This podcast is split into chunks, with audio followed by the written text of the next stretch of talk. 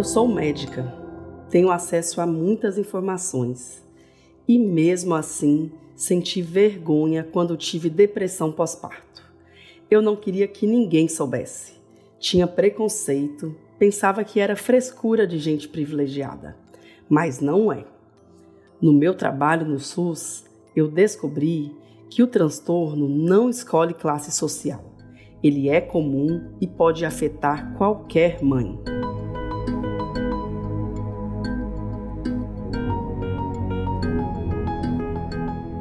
Thaís Bastos, assim como muitas mães, tinha vergonha em dividir o turbilhão de emoções que sentiu depois de dar à luz aos seus filhos. Enquanto tentava corresponder aos padrões da sociedade para ser uma mãe perfeita e viver a alegria da maternidade, ela enfrentava o paradoxo de uma tristeza profunda. Após passar por duas depressões pós-parto, conseguiu se libertar das cobranças, se reconectar com sua família e voltar a se dedicar ao seu trabalho. Conheça como Thais atravessou este período e voltou a encontrar o equilíbrio pessoal e profissional. Ouça, no final do episódio, as reflexões do historiador Leandro Carnal para te ajudar a se conectar com a história e com você mesmo. Eu sou Geise Diniz e esse é o podcast Plenai. Ouça e reconecte-se.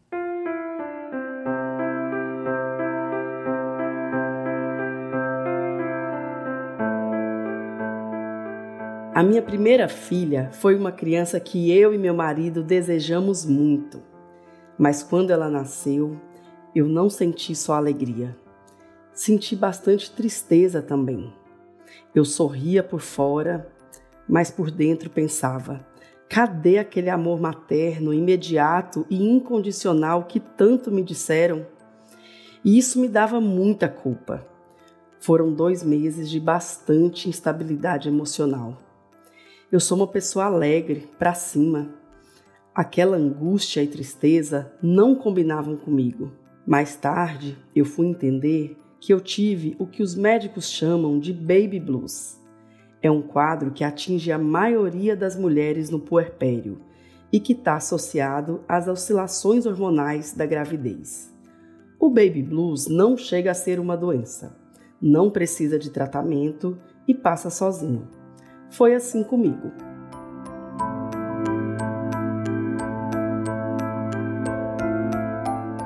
Eu voltei a ser uma pessoa solar, só que eu virei uma mãe neurótica. Eu não tinha interesse em quase nada que não fosse a minha filha. Eu sou oftalmologista e organizei a minha agenda em função dos horários dela. A minha meta era trabalhar o mínimo possível para poder estar presente para ela em qualquer ocasião. Se ela espirrasse, eu tinha que estar do lado. Se ela saísse da escola às 11h30, às 11 eu já tinha que estar de plantão, soltando foguete. O meu marido percebia que aquela dedicação estava exagerada. Ele achava que eu devia tirar um momento do dia só para mim. Ele dizia: você chega do trabalho às quatro da tarde, por que você não vai para uma academia? Você gosta de malhar. Eu virava para ele e falava: Você tá louco? Eu tenho uma filha, eu vou ficar com ela. Ser a mãe perfeita, sempre presente e disponível, virou uma coisa obsessiva. Logo engravidei de novo. Quando minha outra filha nasceu, eu entrei em parafuso, pensando: e agora? Como eu vou me dedicar à filha mais velha? Se eu dava mamar para a pequena, me culpava por não estar tá dando atenção para a maior. Aí eu decidi não amamentar mais e me culpava por não amamentar. Uns dois meses depois que ela nasceu, eu comecei a ficar muito mal e fui para o extremo oposto. Eu perdi o interesse pelas minhas filhas. Só queria ficar na cama, não tinha apetite e chorava muito. Por insistência do meu marido e de minha mãe, procurei uma psicóloga. A psicóloga disse que eu estava com depressão pós-parto mais leve. Se eu fizesse um compromisso com o tratamento, ela achava que daria para resolver o problema sem precisar ir ao psiquiatra. Eu nunca tinha feito terapia, nem me interessava por autoconhecimento. Era uma pessoa extremamente fechada, com muita dificuldade para falar de sentimentos. Mas eu topei. Quando eu me culpava por trabalhar, a psicóloga me acalmava. Toda mulher trabalha, as suas filhas estão bem. Aquelas conversas foram me ajudando e a depressão passou. Eu larguei a terapia, mas voltei para o esquema da maternidade neurótica.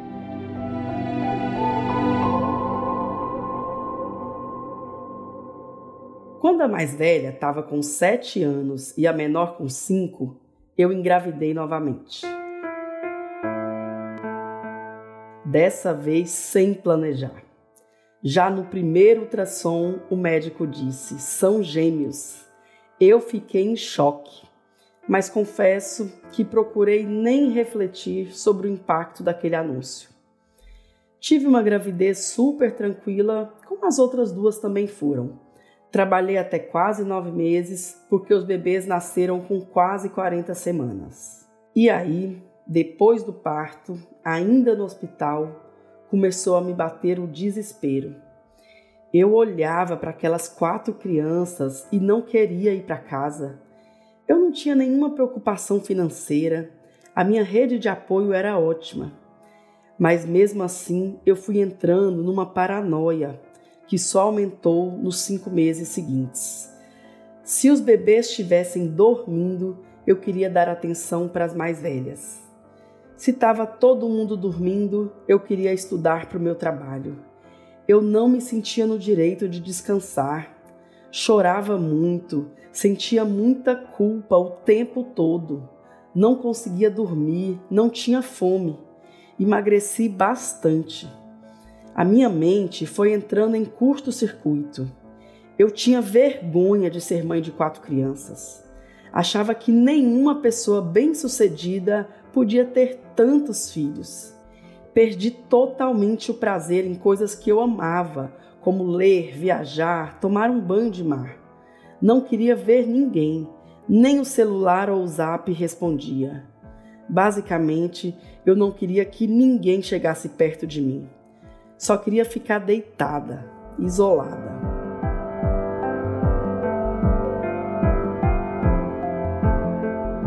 Como se não bastasse, eu comecei a me sentir uma péssima oftalmologista por não me dedicar tanto como antes e quis parar de trabalhar. Tudo era catastrofizante, tudo era desesperador.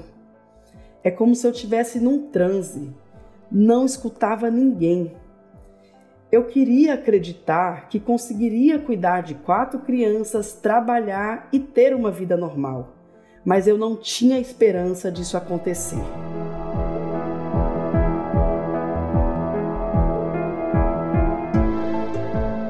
Meu marido, que já tinha visto aquele filme, insistiu para eu ir ao psiquiatra. Eu não queria porque não acreditava que eu pudesse sair do fundo do poço mas o meu estado de apatia era tão profundo que eu não tinha reação. Ele marcou a consulta com o médico, foi comigo e falou muito mais do que eu. O psiquiatra não demorou para dar o diagnóstico. Ele disse: Isso é depressão pós-parto, não é frescura e é muito comum. Algumas mulheres têm predisposição genética à depressão e o pós-parto funciona como um gatilho. Isso é tão simples de tratar. Eu tenho a receita do bolo. Você quer ficar boa? Eu nem respondi. O médico prescreveu o remédio e o meu marido já foi logo comprando na farmácia.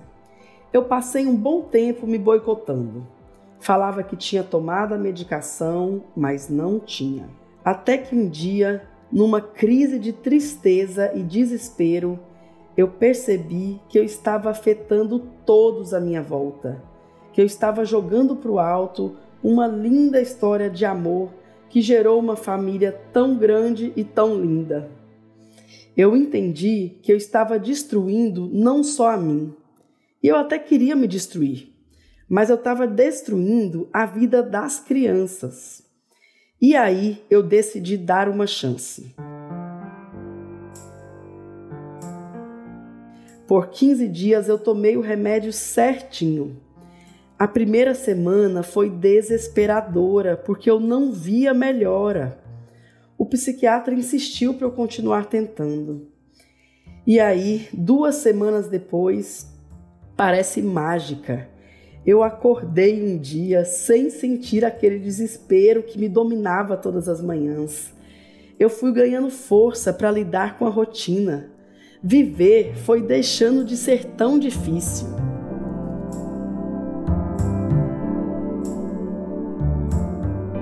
Um mês depois que eu comecei a tomar o medicamento, eu voltei para a terapia. Dessa vez, eu decidi mergulhar no autoconhecimento para valer.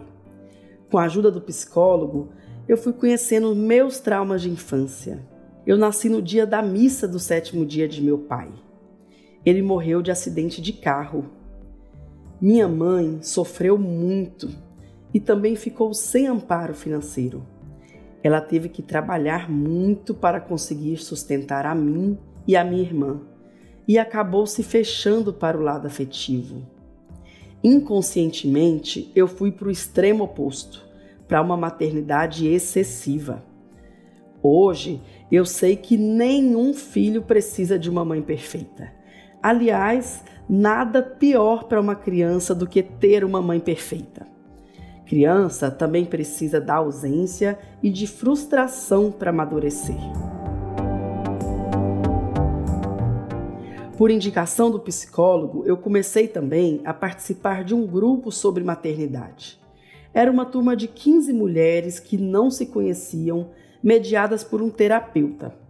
Naquele espaço, a gente podia desabafar sobre, digamos assim, o lado B da maternidade.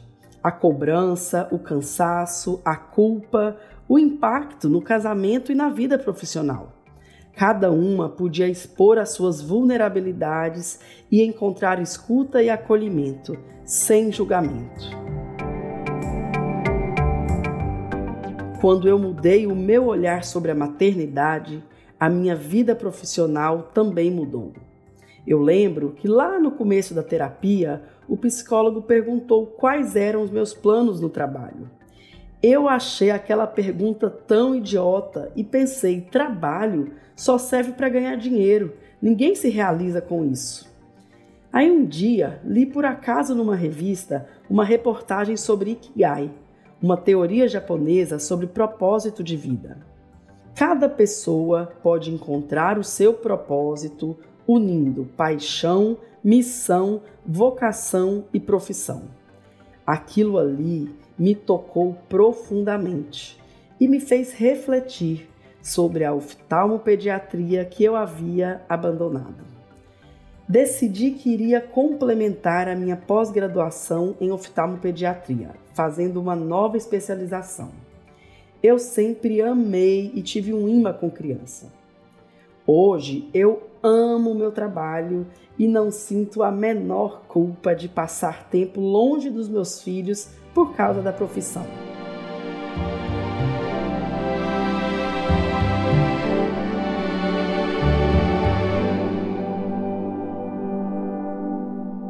Como oftalmopediatra, eu tenho contato com mães e bebês e vejo muito o tal do baby blues. Eu observo que as mães que conseguem falar sobre os sentimentos passam por esse período com mais facilidade. E isso vale para pessoas de qualquer classe social e econômica. Falar ajuda muito. Os profissionais de saúde precisam ter um olhar para a condição psicológica das pacientes. Quando os meus filhos gêmeos nasceram, eu tive vergonha de expor a minha frustração para o meu marido, para minha mãe ou para qualquer pessoa. Aí eu mandei uma mensagem para a pediatra dos gêmeos porque eu não tinha coragem de falar ao vivo. Ela só respondeu assim: Ah, acontece. Se você estiver muito mal, vai no psicólogo. Faltou muita sensibilidade a ela.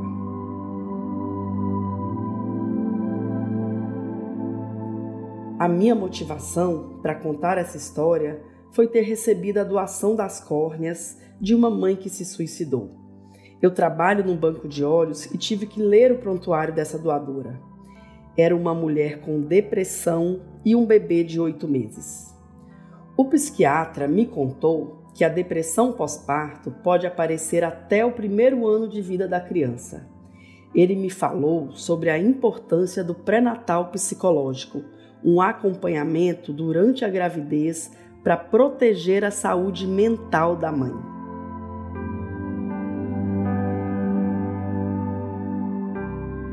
Eu aproveitei a gravação desse podcast para conversar com a minha família sobre o que a gente viveu. Esse assunto era um tabu. A minha segunda filha ficou surpresa. Mãe, você teve depressão? Eu confirmei. Aí ela falou: Que bom que agora eu sei disso. Você ficou muito estranha naquela época. Eu tinha medo de você. Outra filha, hoje com quatro anos, recentemente pegou no meu seio e falou: Esse peito não tinha leite, né, mãe? Só tinha amor. Minha irmã me explicou que quando a mamãe está muito triste e preocupada, não tem leite.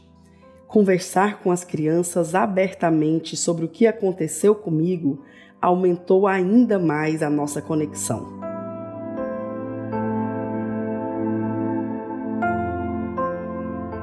Até o nascimento dos gêmeos, eu achava que ser mãe era se anular em nome dos filhos.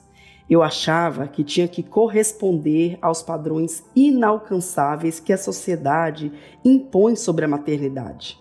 Tem que ter parto normal na floresta, tem que amamentar por cinco anos. Tá cruel demais. A depressão, no fundo, me salvou, porque eu me libertei dessas cobranças. Hoje eu vejo a maternidade como um portal de cura. Eu sou grata por ter tido apoio e acesso ao tratamento. Eu sou grata por poder viver a bênção de ter o meu trevo de quatro filhos por inteiro.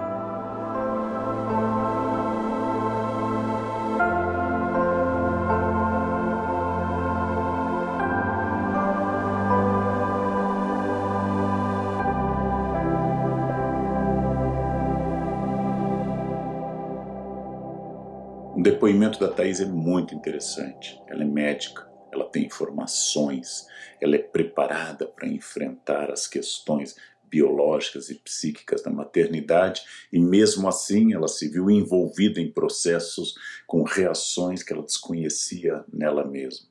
Por um lado, uma excessiva dedicação à maternidade, por um lado, uma quase obsessão em ser uma mãe perfeita, e depois a experiência da depressão pós-parto. Isso mostra que não depende muito da formação da pessoa, não são as pessoas ignorantes que vão ter depressão pós-parto. Qualquer ser humano, qualquer mulher está submetida a esse risco. Uma das coisas que pode ajudar a superar essa expectativa excessiva é não comprar aquele modelo de que ser mãe é tudo, você vai ser feliz o tempo todo e se você não for perfeita, isso vai ser o caos. É preciso incorporar a imperfeição, saber que você vai amar seu filho, vai ser um ser especialíssimo na sua vida mas você continuará sendo uma mulher, uma profissional e tem direitos a ter alguns momentos em que você não queira estar 100% do tempo com seu filho. Isso é saudável. É saudável querer de vez em quando algum afastamento, cumprir suas funções de cuidado, de alimentação, de defesa de uma criança, mas também saber que a criança precisa de um espaço e você precisa de um espaço não há problema em de vez em quando não ser uma mãe perfeita e não incorporar essa ideia falsa de que a maternidade é um mar de rosa, uma felicidade total e a negação de um ser humano, a mulher, para que ela seja a mãe ideal, a mãe dos sonhos. Isso é falso e pode ajudar a provocar uma depressão muito grande.